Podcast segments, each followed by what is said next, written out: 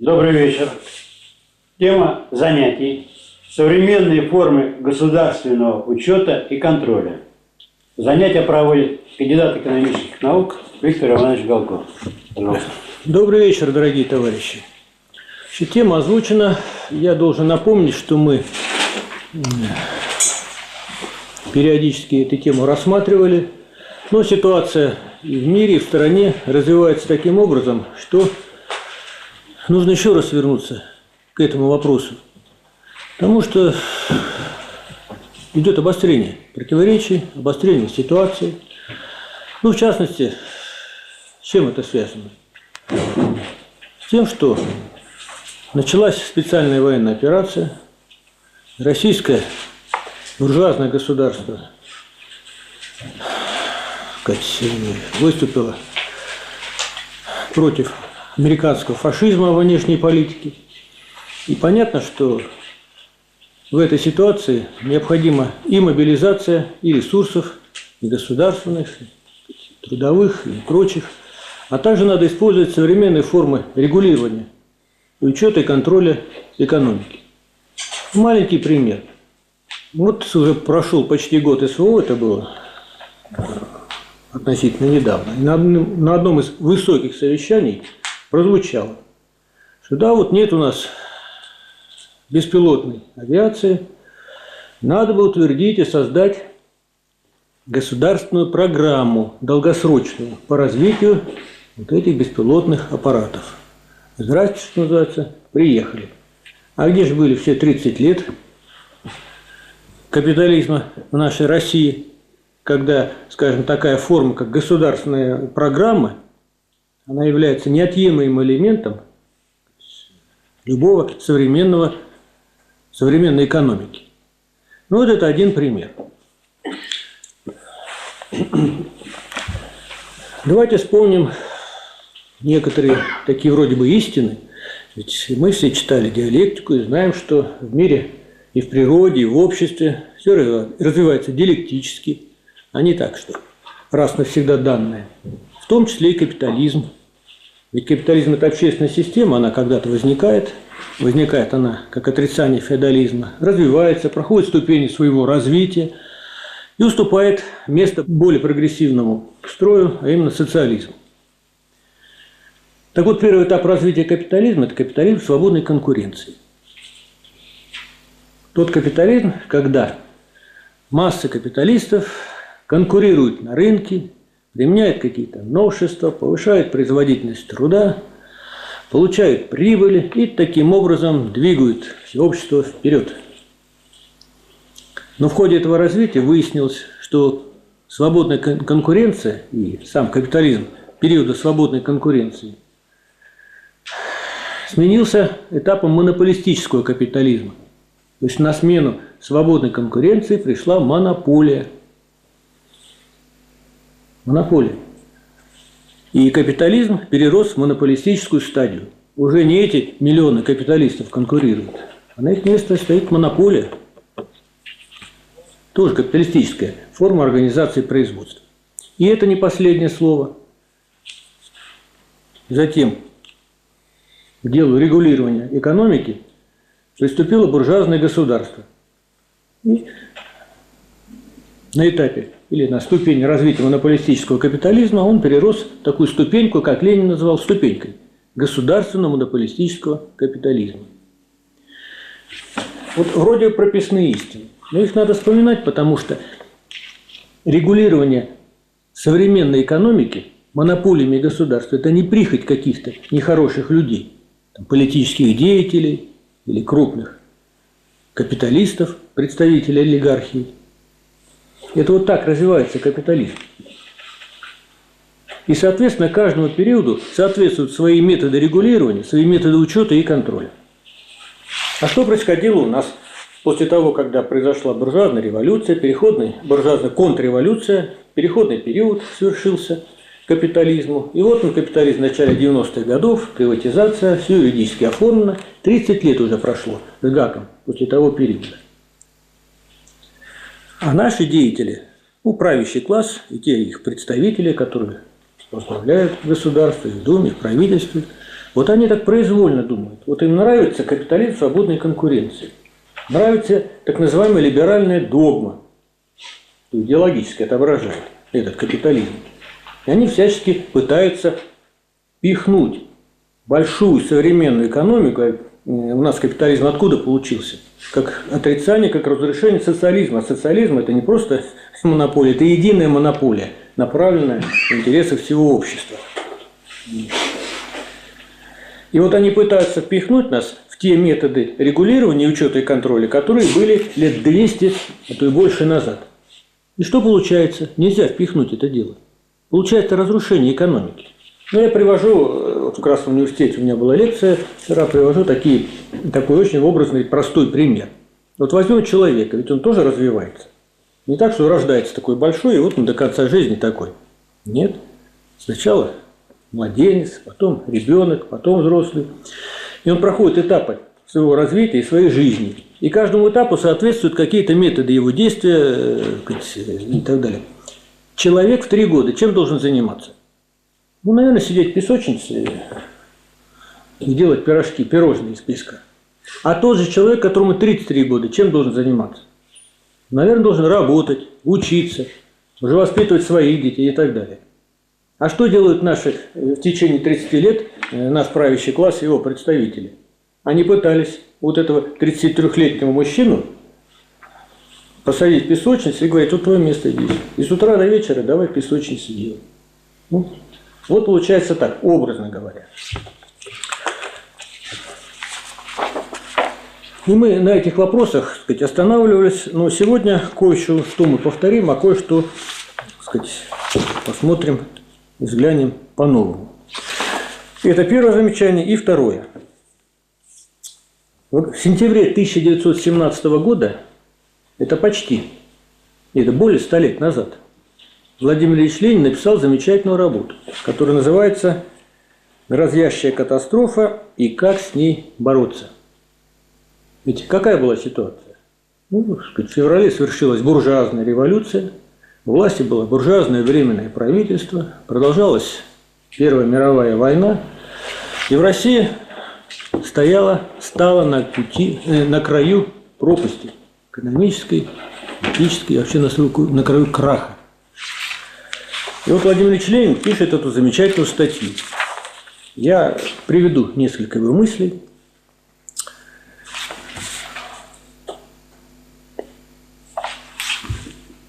Вот от, Владимир Ильич Ленин отмечает, между тем достаточно самого небольшого внимания и размышления, чтобы убедиться в том, что способы борьбы с катастрофой и голодом имеются, что меры борьбы вполне ясны, просты, вполне осуществимы. И основная и главная мера борьбы – это контроль, надзор, учет, регулирование со стороны государства. Такое регулирование включает в себя ряд действий, начинающих от национализации банков, синдикатов. Синдикаты – это форма э, монополии. И кончая введением прогрессивного подоходного налога и регулирования потребления. И вот дальше он, Владимир Ильич пишет, что правительству достаточно было бы прежде всего постановить, приказать, декретировать осуществление главнейших мер контроля – назначить серьезное, нешуточное наказание капиталистам, которые бы обманным путем стали уклоняться от контроля. Ну, понятное дело, вот эти предложения не были приняты. И причина одна, что эти меры не принимались исключительно потому, что осуществление их затронуло миллионные прибыли капиталистов. Поэтому правительство, буржуазное правительство, которое выражает интересы этого правящего класса, конечно, это не пошло. Вот сегодня Россия, по сути дела, столкнулась с такой же проблемой. Не просто идет классовая борьба внутри страны. Ну, Россия сейчас стала под угрозой уничтожения, поскольку более крупные хищники империалистические вот, навалились. Ну, вы знаете цифры. Понятное дело, здесь объемы э, экономик играют роль скажем, в годы э, Великой Отечественной войны, прежде всего экономически, Советский Союз победил фашистскую Германию, объединенную Европу практически, своей экономической мощью. А что сейчас? Ну вот, с одной стороны, Россия буржуазная, да? с другой стороны, не только Соединенные Штаты Америки, и те, кто им подпевают, помогают, страны Европейского Союза, там, Канада, Австралия, и соотношение экономик. Ну, как минимум один десяти, а то и больше, не в пользу России. И в этой ситуации, конечно, нужны какие-то экстраординарные меры. Причем, повторяю, эти меры, они вот не берутся так вот противовес экономики, они не противоречат современному этапу развития экономики, в том числе и российской. Они как раз соответствуют. Вот, давайте пойдем по порядочку. Это вот второе замечание. Да. Ну и третье. Значит, капитализм – это что такое? Товарное производство на той стадии развития, когда рабочая сила становится товаром. То есть основа или фундамент капиталистической экономики – это товарное производство. Товарное производство – производство сказать, товаров, и сказать, в основе лежит закон стоимости. Такие категории, как товар, стоимость, деньги. Вот. Но мы не будем касаться этой отдельной темы. Деньги – это сфера обращения. В сфере обращения у нас фигурируют банки. Вот они занимаются. В силу развития капитализма выделились такие специальные, специализированные капиталистические предприятия, которые обслуживают производство, их предназначение, точнее, обслуживать производство через сферу обращения, через осуществление расчетов между функционирующими капиталистами, ну и сейчас население можно к этому добавить, через предоставлением кредитов, сохранением их денежных средств на депозитах и так далее. Так вот, в соответствии с либеральной догмой, у нас сразу после начала 90-х годов была создана так называемая двухуровневая банковская система. То есть внизу коммерческие банки, а вверху центральный банк. Так вот, я буду упоминать эту либеральную догму, она сводится к тому, что государство не должно ни в коем мере вмешиваться в экономику. Это плохо очень для экономики. Вот. Все должно развиваться само по себе. Если сидит какой-то министр в кабинете, не дай бог он подпишет какой-то указ, чтобы регулировать экономику, это очень плохо. И вот в отношении банковской сферы. Значит, коммерческие банки – это те банки, которые обязаны были заниматься вот, расчетами, кредитованием капиталистов, ну населения, соответственно. А центральный банк – это какая-то вот такая настроечка, как верхушка айсберга, который не имел права обслуживать какие-то коммерческие и некоммерческие организации, а он только как бы вот так сверху регулировал всей экономикой. Ну, что интересно. Произошло э, в этом году такое интересное событие. Значит, Центральный банк вдруг решил ввести так называемый цифровой рубль. Слышали, наверное, все. Вот сейчас в этом году идет активное тестирование этого дела. Вот. Ну, я должен сказать, что мы не должны покупаться на название цифровой рубль, потому что эти названия отражают, скорее всего, научно-технический прогресс, и он не сказать, идет безостановочно, и скоро цифровой рубль что-то будет, сказать, на что-то будет заменен. Не в этом дело. О чем идет речь? о том, что у нас есть две формы расчетов.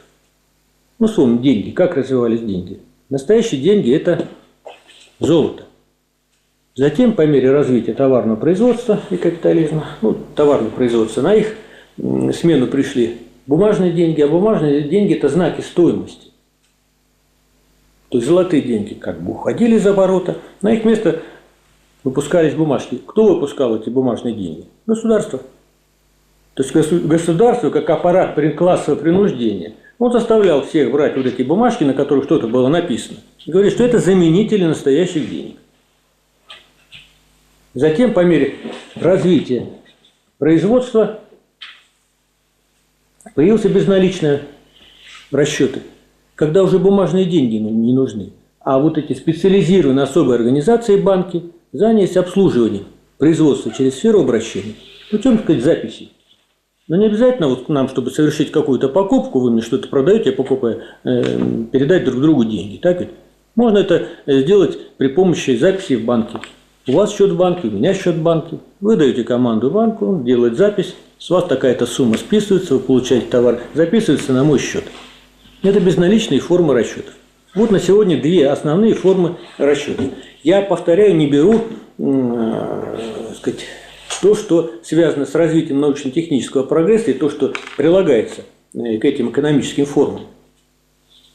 Например, банковские карты, или интернет-банк, или мобильные приложения, когда уже не нужно делать э, бухгалтерам там, или банковским работникам записи от руки этих своих больших графбухах. Пожалуйста, нажал на кнопочки мобильного э, приложения в телефоне, и все, сказать, операции будут совершены.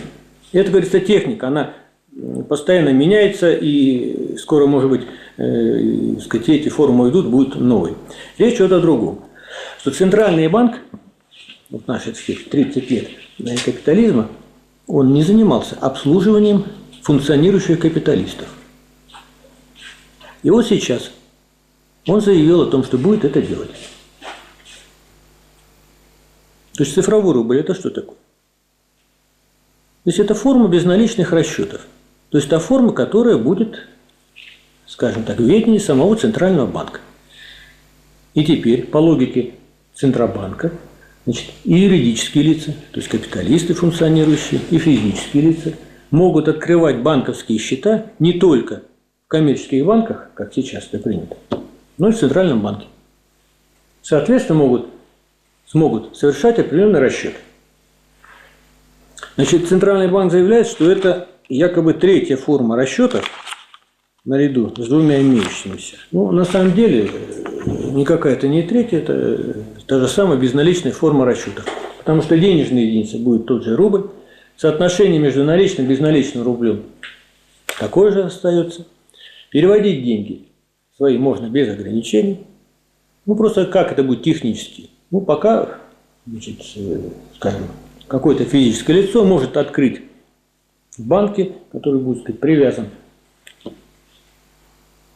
к расчетам Центрального банка, через коммерческий банк открыть счет в Центральном банке и совершать все те же расчеты, которые сейчас он делает, будем называть это обычным путем, через коммерческий банк.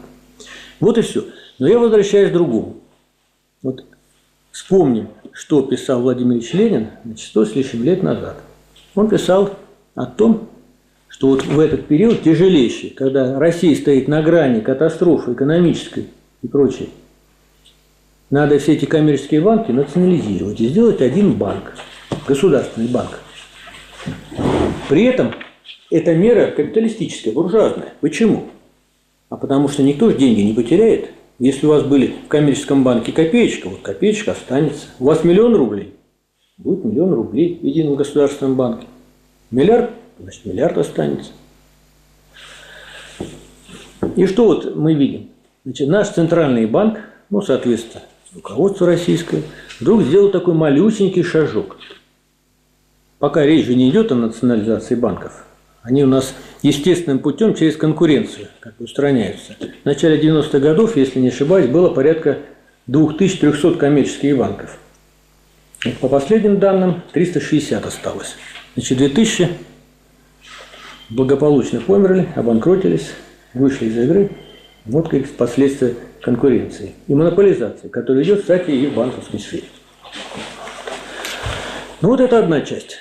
Второе. Но все-таки Центральный банк, как орган ну, государственный, по сути дела, он занимается регулированием экономики. И как регулирует? Вот была лекция совсем недавно Михаила Васильевича, он специально останавливался на этой теме – по поводу ключевой ставки Центрального банка. То есть ключевая ставка – это один из важнейших элементов регулирования Центро, Центробанком вообще всей банковской сферы. Ну, дальше, как говорится, простая арифметика.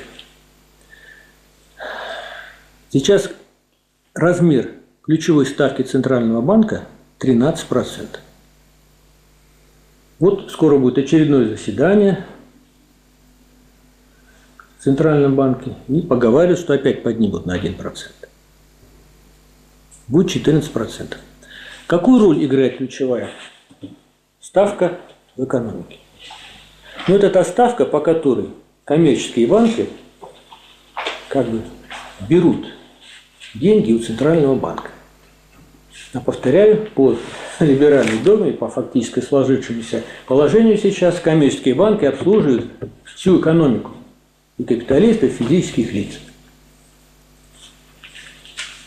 Но на самом деле, ключ, значит, это первая функция ключевой э, ставки, а вторая, она такой ориентир для коммерческих банков. На что ориентируется? То есть, если ключевую ставку подняли до 13%, соответственно, коммерческие банки все начнут поднимать. А что все? Ну, с одной стороны, уровень депозитов. Ну, кто занимается, э, это видит. А с другой стороны, что самое важное, уровень кредитов. Процентных ставок по кредитам. Ведь если э, коммерческий банк либо взял в Центробанке под 13%, либо привлек депозиты под похожую ставку, он должен еще накинуть так называемую маржу свою. Ее в банковской практике называют неснижаемой маржой. Это та, тот процент, который необходим, чтобы банку обеспечить свои расходы. Банк же тоже несет расходы. На аренду помещений, на содержание э, всей техники и прочее, прочее, прочее, на содержание инкассации и так далее. Она разница от 3 до 5 процентов. Соответственно, ну давайте 13 процентам накинем, ну 5. Получается 18. Значит, капиталисты смогут брать кредиты под 18% годовых. Ну, пожалуйста, вам свежая статистика, которая размещена на сайте Федеральной службы государственной статистики Росстата. Это динамика рентабельности организаций коммерческих. 22 год. Самая свежая информация. 7%. Рентабельность, то есть прибыльность. Прибыльность функционирующих капиталистов у нас в России 7%. Значит, вот какой-то капиталист решил, ну что-то в голове такое сверкнуло, затеять новое дело. Пошел в банк, ему дали коммерческий банк. Куда же ему идти-то? Больше некуда. Вот ему дали кредит под 18% годовых. Он закупил средства производства, рабочую силу, запустил дело, произвел продукцию и продал, получил прибыль 7%. А банку надо отдать 18. Что будет с этим капиталистом? Разорится, обанкротится. Вот такая ситуация получается. То есть я здесь не буду останавливаться, поскольку этот вопрос рассматривали буквально мы совсем недавно. То есть Центробанк Российской Федерации проводит сейчас все необходимое для того, чтобы разрушать производство. Пускай оно будет буржуазное, но у нас не может быть. Вот. И как в этих условиях можно говорить о развитии, о мобилизации всех средств, материальных, там, и трудовых и прочих, для того, чтобы решать задачи, в том числе задачи специальной военной операции. Итак, это первое. Идем дальше.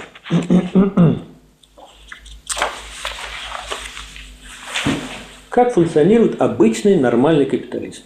Ну, я напомню, капитал – это самовозрастающая стоимость. Мы все марксисты и знаем. Вот. То есть капиталист – это персонифицированный капитал. Вот у человека, у которого есть там большие деньги, он хочет занять, заняться производством капиталистическим, стать капиталистом, вот он бросает в дело, покупает средства производства, рабочие силы, организует э, производство и так далее.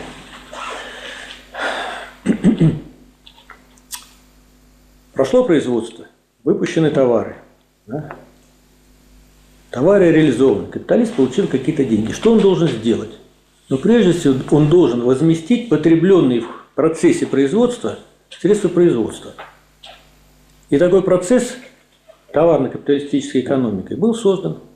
Этот процесс называется амортизация и создание э, амортизационного фонда.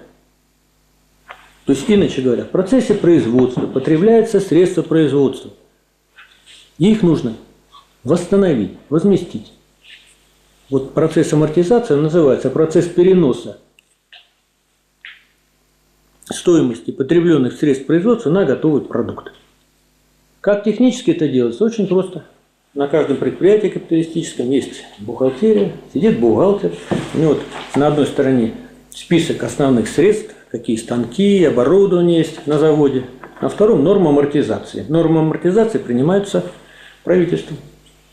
А дальше арифметика – но если вот есть станок, который куплен за миллион рублей, и срок службы его 10 лет.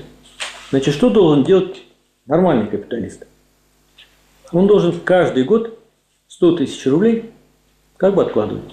И вот бухгалтер делает, ну, помесячно, ну, будем считать, вот он 100 тысяч, бухгалтер переносит это в цену, в издержки производства. А издержки производства входят в цену производства продукции. А цена производства, вот товары продали, и капиталист получил эти деньги. И в этих деньгах, которые капиталист выручает от продажи товаров, произведенных на принадлежащем ему предприятии, уже заложены средства на восстановление потребленных средств производства. Вот амортизация. Если этот станок в нашем примере служит 10 лет, он получил, и стоит он миллион рублей, значит, через 10 лет капиталист, так, упрощенно, должен накопить этот миллион, чтобы купить новый станок, а этот старый выкинуть, как вышедший из употребления. Значит, эти денежки он должен где-то накопить. То есть они есть, во-первых. Они откладываются. Ну, где он, так сказать, должен их копить, держать? Наверное, на счетах в банках. Вот. Это первая часть. Вторая часть. Восстановление потребленных средств производства – это только простое воспроизводство. Ведь экономика должна развиваться – Любая экономика, в том числе и российская. И развитие идет за счет накопления. Есть такой термин – капиталистическое накопление. То есть часть прибыли, которую получает капиталист да, за счет высасывания прибавочной стоимости своих рабочих, он должен направлять на покупку дополнительных средств производства и дополнительной рабочей силы. Это называется накопление. Ну вот посмотрим. Я здесь собрал цифры, веду статистику 2007 года. 2007 года, вот есть она у нас по 2021 год, то есть всего амортизационных отчислений сделано капиталистами коммерческими на 73 триллиона рублей. То есть речь идет в триллионах. Это огромная сумма. А чистая прибыль, чисто имеется в виду за вычетом налогов. То есть капиталист получает прибыль, он должен отдать, заплатить налог на прибыль государственный бюджет. Ну, мы понимаем, что государственный бюджет – это общие средства капиталистов, ну, пока их э, откладываем в сторону. Вот чистая прибыль, которая остается в распоряжении, осталась в распоряжении российских капиталистов, составляет 163 триллиона рублей за эти 14 лет. Значит, собственные средства 260 236 триллионов рублей. Но есть еще такая другая статистика. Сколько отправлено на инвестиции? На инвестиции, то есть вложение в основные средства. 78 триллионов рублей. Значит, получается разница, колоссальная разница. Но даже давайте возьмем такой момент. Вот капиталисты получают прибыль, пускай 163 триллиона рублей – они же не все должны отправить на развитие производства. Они же должны на личное потребление отправить. Причем эти суммы должны быть солидные, наши капиталисты. У них считают нам. Пускай будет половина. Скажем, отправлять половину полученной прибыли на накопление – это замечательная цифра.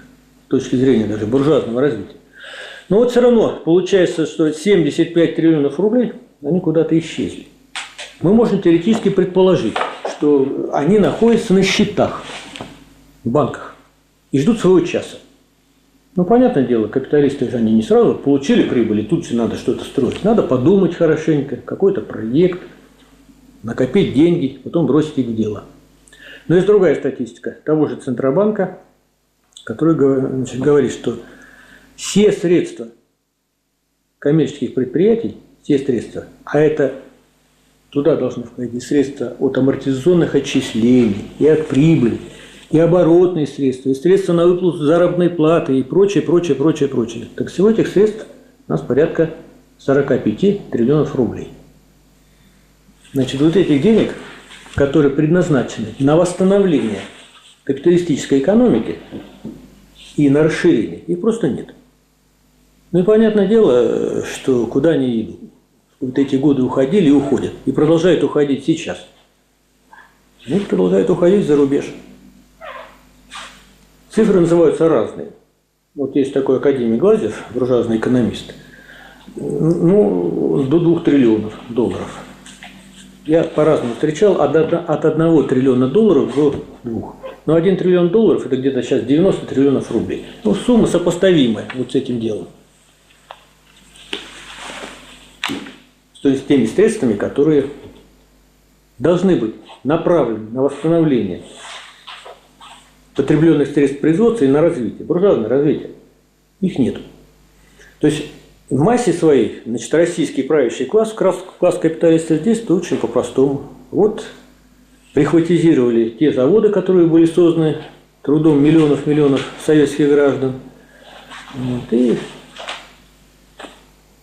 гонит, так сказать, за рубеж нефть, газ и прочее, прочее, прочее, сырье. Там им вроде бы как платят, и эти деньги даже не возвращаются в Россию. Они там и остаются. Это следующая проблема. Дальше. Вот Владимир Ильич Ленин писал о том, что нужно ввести прогрессивный подоходный налог. Кстати, он был введен, по-моему, временным правительством. Что это такое? Ну, подоходный налог, сейчас его называют налог на доходы физических лиц. Это налог, который выплачивают физические лица. Если с прибыли выплачивают капиталисты налог на прибыль, то все остальные граждане, которые работают, свои заработные платы отдают 13%. Хотя во всем развитом, назовем в кавычках, в развитых буржуазных государствах давно введена прогрессивная шкала налогообложения. То есть маленькие доходы, вот тебе там, 13%, выше доходы 20% и так далее. Доходит до 50-60%. Вопрос, зачем это они вводят? Вот так. Что они такие? э, По отношению к своим капиталистам злые, что ли? Нет. Просто меняется карман. Вот из этого кармана, скажем, из кармана индивидуального капиталиста, деньги перекладываются в другой карман, в общий карман. Карман ну, всего класса капиталистов.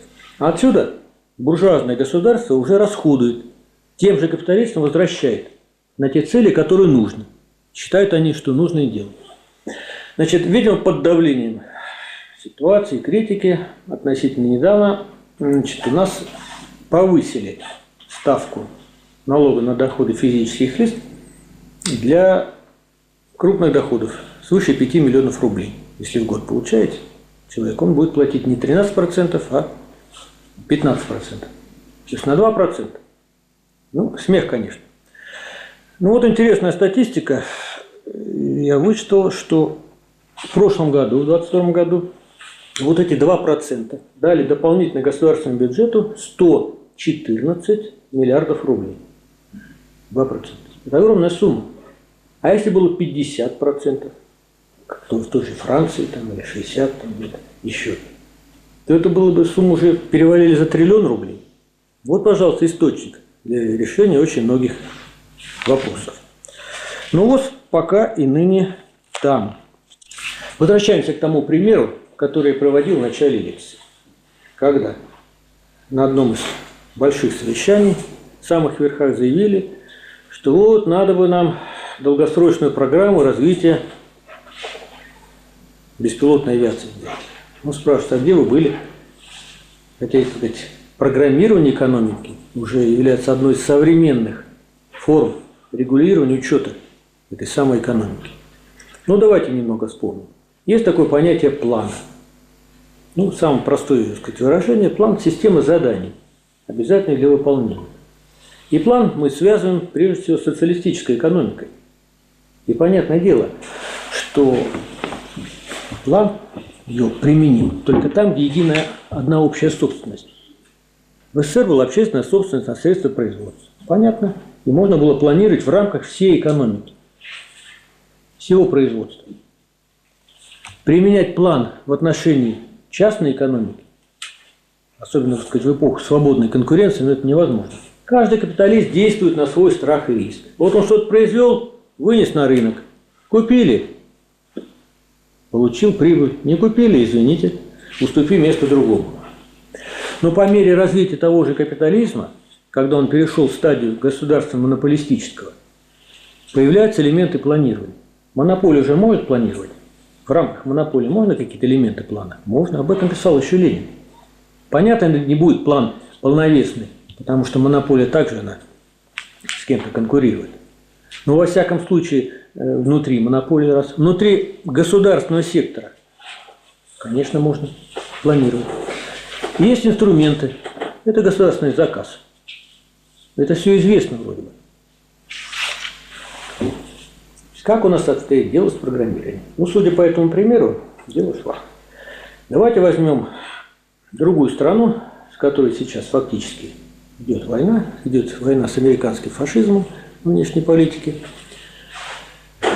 А вот там капиталисты соответствуют понятию капиталистов.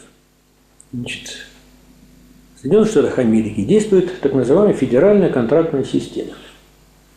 Вот наши либеральные, э, сторонники либеральной идеи, когда говорят о тех западных странах и прежде всего Соединенных Штатах Америки, они постоянно упоминают о том, что банковская система, федеральная резервная система США, налоговая система, бюджетная и прочее. А вот о том, что есть в США своеобразный госплан, возьмем это слово в кавычки, вот как-то скромно умалчивают. А умалчивают потому, что он не вписывается в эти либеральные догмы. Институтом США и Канады была подготовлена монография, надо сказать, объеме тысячи страниц, как раз посвященная федеральной контрактной системе. Там была проведена такая цифра. Две цифры я приведу. Всего действовало, и значит, сейчас действует в Соединенных Штатах Америки порядка двух тысяч государственных программ. И подпадает в систему государственных заказов 92% номенклатуры выпускаемой продукции. Вот так вот. Сменяются президенты в Соединенных Штатах Америки. Один приходит, второй. Как они там между собой воюют, пытаются в тюрьму посадить.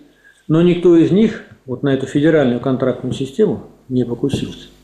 Потому что они трезво понимают. Это одна из основ той же самой буржуазной экономики ихней, американской, которая является на сегодня крупнейшей в мире. Сколько программ действует в России? Я пытался сказать, найти на сайтах и правительства, Министерства экономики и развития, и специальный сайт порталов 40 штук. 40 штук. И это еще не факт, что они все финансируются. Приведу два примера. Один из нашей жизни, российский. Вспомню начало 90-х годов, когда пошел процесс так называемый перевода предприятий оборонного значения выпуск выпуску гражданской продукции. Конверсия, да, это называлось. Как поступило тогда ельцинское правительство? Чтобы заставить перейти, в СССР было много, вы знаете, оборонных предприятий. Очень просто. Обрубило финансирование оборонных заказов. Так вот, обрубилось. Ну вот представьте, промышленное предприятие, большой завод, который закупил средства производства, рабочих нужно оплачивать, вот делает военный заказ. На деньги им вот, комбинация из трех пальцев. Ну что тогда? На колени, вот одним действием на колени предприятия были поставлены, на грань банкротства. Многие обанкротились. А как та же конверсия проходила в Соединенных Штатах Америки? И вот в этой монографии, э, там коллектив авторов Института США и Канады, приводился пример. Значит, какое-то предприятие значит, осуществляло перевод, ну, скажем так, с выпуска военной продукции на гражданскую. Значит, это было взаимо взаимоувязано и взаимосвязано по натурально-вещественным показателям и по денежным. И все профинансировано. Даже было профинансировано переучивание работников предприятий, поскольку они занимались выпуском военной продукции, и рабочих, и инженеров, и служащих, нужно было гражданство. И даже был оплачен переезд тех работников, которых уехали в другие города, э, работали на другие предприятия. То есть до мелочей дошли. И это что у нас? Крупнейшая империалистическая страна. Вот только два разительных примера. Поэтому, ну и сказать, последний, сейчас я приведу пример, что касается планирования. Ну, чем программа отличается от плана, я забыл сказать, извиняюсь. Программа она охватывает какую-то часть экономики, какой-то отдельный вопрос. если, скажем, единый план развития народного хозяйства, он всеобъемлющий, то программа какую-то одну из задач. Так вот, с планированием, конечно, буржуазная Россия не везет. Попытки принимались неоднократно, 90-е годы, 2000-е, 2010-е, и все как-то вот обрубалось на корню. Вот одна из последних попыток. Значит, в 2020 году, то есть три года назад, был подписан указ президента о национальных целях развития Российской Федерации на период до 2030 года. Этот указ был реализован в едином плане по достижению национальных целей развития Российской Федерации на период до 2024 года и на плановый период до 2030 года. Я думаю, у нас время сейчас не остается. Это интереснейший вопрос, и, наверное, весной мы рассмотрим. Но, во всяком случае, это вот такой большой, такая почти книга, много страниц. Я стал открывать, посмотрел. И первая же на странице 16 первая же таблица, где даются цифры. Вот национальные цели развития, они хорошие. Это сохранение населения, здоровье, благополучие людей – комфортная и безопасная среда для жизни, достойный эффективный труд, успешное предпринимательство, там, цифровая трансформация и прочее, прочее. Так вот, значит, провозглашены какая цель? Еще раз повторю. Сохранение населения, здоровья, благо... то есть развитие страны. Понятное дело. И вот в первых же цифрах забито следующее. Общий прирост численности населения 23 год минус 302 тысячи, 24 год минус 256 тысяч. И лишь на 30-м, в 30 году забито плюс 78 тысяч. Это при 145 миллионам населения. Ну, понятное дело, в 30 году, как в известной поговорке, либо Ишак, да, либо Эмир помрет. То есть, ну как можно говорить о развитии страны, пускай даже буржуазной форме развития, и забивая в планы вымирание населения. Ну, повторяю, это интереснейший документ, э, мы, сказать, рассмотрим его весной. Но, во всяком случае, был такой большой минус. Значит, заканчиваем. Подводим итог. Что у нас получается? Ну, Россия сейчас буржуазная страна. Капитализм тоже форма развития производительных сил. По отношению к феодализму это вообще необычайный прогресс. И понятно, что э, если, скажем, буржуазный класс, правящий класс и те, кто представляет их в Думе, правительстве, хотят развиваться, отвечать понятию капитализма, они должны использовать современные формы учета, контроля, регулирования. Они используют те, которые сам капитализм отмел в ходе своего развития. То, что было 200, там, 250, 150 лет назад. Поэтому мы имеем разрушение производства. А разрушение производства, ну давайте так, вот мы ставим задачи большие. Мы понимаем, что единственная материальная сила, которая может совершить переворот в капиталистическом способе производства, это какая сила? Рабочий класс. А чтобы совершить, сказать, вот это историческое свое предназначение, как минимум он должен быть. Откуда он берется? Откуда? Не, не женщины же рожают рабочих. Они появляются тогда, когда капиталисты строят, ну, организуют сказать, создание заводов. Будут заводы, значит, будет рабочий класс. Будет рабочий класс, значит, будет объективные условия для того, чтобы совершить свое историческое предназначение. Ну и вторая проблема, конечно, вот она вот остро стоит. Идет специальная военная операция, военные действия. И говорит, что вот мы так автоматически Россия, скажем, победит американский фашизм во внешней политике, конечно, нельзя так говорить. Нужна мобилизация и нужно применение современных методов учета, контроля и регулирования. Все, спасибо. А, спасибо. Так, вопросы в письменной форме поступили. Давайте попробуем. Как соотносится обсуждаемое. Обсуждая понятие контроль с вышестоящими понятиями экономический интерес, борьба классов, капиталистическое общество. Ну, это связанные понятия, но это разные. Например, что такое экономический интерес? Ну как, как вот вытекает госконтроль, как он втекает или вытекает из вышестоящих? Вот возьмем последнее, капиталистическое общество. Я это говорил в самом начале. Капитализм не такая штука или вещь, вот которая раз навсегда данная. Я еще вкратце повторю. Капитализм тоже развивается и проходит ступени своего развития. Первый этап, первая ступень развития капитализма – это капитализм свободной конкуренции. Это такой капитализм, когда никакого там, государственного контроля и не нужно. Вот они, капиталисты, сами по себе производят, что хотят, делают, выходят на рынок, выносят товар и конкурируют. Таким образом они развиваются, повышают производительность труда, более сильно побивают слабого и так далее.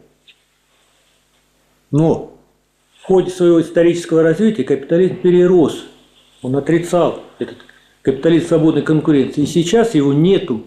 Сейчас капитализм у нас монополистический. И экономику капиталистическую регулируют монополии и буржуазные государства. Именно вот на этом этапе, это в конце 19-го, начале 20 века, появилось понятие вот государственный контроль, То есть государственный учет. госконтроль вытекает из высокого уровня развития капитализма. Да, да. И я процитировал мысль Ленина, не буду повторяться, где он об этом как раз и пишет.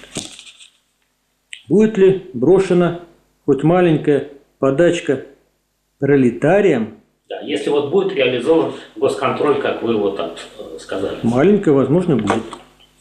Вот у Марса есть замечательная сказать, глава, где он показывает рабочий день рабочего, наемно-рабочего при капитализме. Он распадается на две части, как мы знаем, так ведь? Первая часть рабочего дня, когда он трудится как бы на себя, на свою зарплату, называется необходимое рабочее время. Помните, да? Наверное. Вторая часть, а я даже могу. Вспомним, как жить марксистской политической экономии. Вот рабочий день. Причем берем самого честного капиталиста, который не заставляет работать сверхурочно, а 8 часов. 8 часов. Вот он распадается на две части. По расчетам докторов экономических наук Мазура Олега Анатольевича, Долгова Виктора Георгиевича, у нас норма прибавочной стоимости, то есть соотношение того, что капиталист присваивает себе, и то, что рабочий себе на зарплату, 700%, 7 к 1. Поэтому получается, что один час вот он работает, необходимое рабочее время это на себя, один час. А это прибавочное рабочее время. Так? На капиталиста. Так вот. Какие отношения здесь между рабочим классом и классом капиталистов? Диаметрально противоположные. Ведь цель у капиталистов какая? Получить прибыль – это вот, увеличить вот это время. А рабочий бьется неорганизованный, скажем, рабочий или организованный профсоюз за увеличение заработной платы. И как? Как по жизни решается? Борьбой класса. Ну какая сильнее? То есть добровольно, отвечая на ваш вопрос, добровольно капиталист никогда это не сделает. Значит, только борьбой. Я приведу самый свежий пример. У нас в городе Ленинграде, Санкт-Петербурге, создана такая крупная организация. Называется акционерное общество «Метрострой Северной столицы». Это очень крупная организация. Там были какие-то проблемы. Вот. В этой организации нашлись активные рабочие, горнопроходчики, которые создали профсоюз свой. И вот что интересно, как только численность профсоюза достигла 500 человек, так, это не 10, не 20, это огромная, сказать, большая численность. Работодатель или администрация принял неординар, неординарное решение. Добровольно как бы, да? На 27% повысили тарифы. Вы подумайте. Значит, это огромная цифра. Чтобы на 27% сразу повысить тариф. Прежде всего рабочих. Что вот они так из добрых побуждений решили? Давайте, вот у нас тяжелая обстановка, надо вот помочь рабочим. Да нет. Что почувствовали опасность того, что профсоюз начнет коллективные действия, они еще больше потеряют. То есть какие-то подачки делаются в виде там индексации, частичной индексации, ну где-то чуть больше, чуть меньше, не в этом дело. А так только за счет классовой борьбы. Всё. Я прочитаю. Да, давай. Значит, вы говорили, что в России двухуровневая банковская система Центробанк коммерческий, который обслуживает реальный сектор. А в ЕС такая же Да, система? везде, везде такая система. Одинаковая система. Да. Значит, и в отношении цифрового рубля, вот этого маленького шажка, когда бы центральный банк сказать, стал бы непосредственно участвовать в обслуживании функци- функционирующих капиталистов и физических лиц, как пишет прессе, порядка 20 стран только. Причем вот этих крупных стран Европейского Союза, Америки там нет. Следующий вопрос. Значит, цифровой рубль, он будет способствовать росту промышленного производства, введения? Значит, в том виде, как это заложено в решениях Центрального банка, это можно ознакомиться на сайте Центрального банка, никаким образом. Там ограничение, скажем, для физических лиц 300 тысяч рублей. Ну, это незначительно. Хорошо, по таблице вопросы. Вот эти цифры, приведенные вами, они э, с учетом инфляции за это время или вы просто Нет. автоматически Нет, складываете? это, это цифры без учета. Без учета. Да. То есть, то есть, Понятно. И следующее. Вот согласно вашей таблице получается, что э, в Российской Федерации обеспечивается расширенное воспроизводство, потому что э, инвестиции больше в сумме, чем амортизация. А вы вроде как говорили об обратном. Но вот цифры-то свидетельствуют, что осуществляется расширенное воспроизводство. Я правильно понимаю? Значит, а здесь надо смотреть вот в этом название, что такое инвестиции.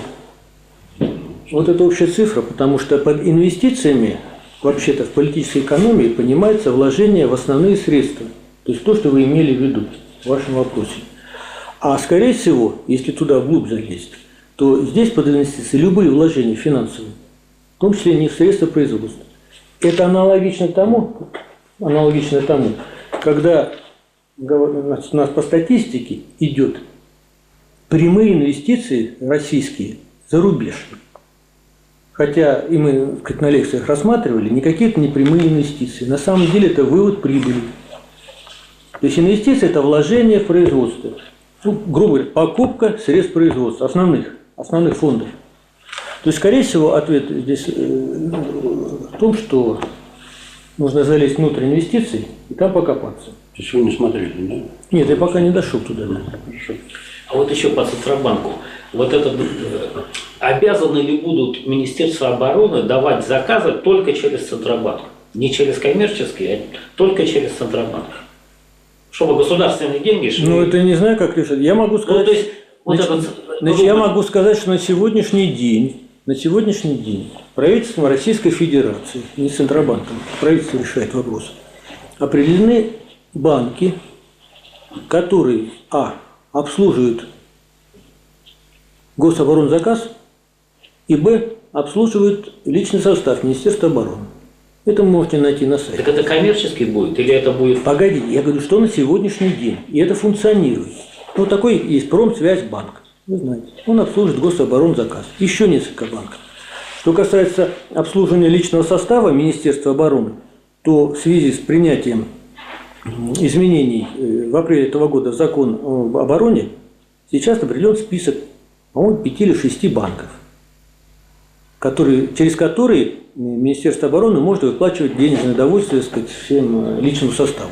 Это там Сбербанк, ВТБ, Ну, коммерческие банки. все коммерческие банки, да, совершенно верно. И полевые учреждения э, Центробанка, есть такие организации.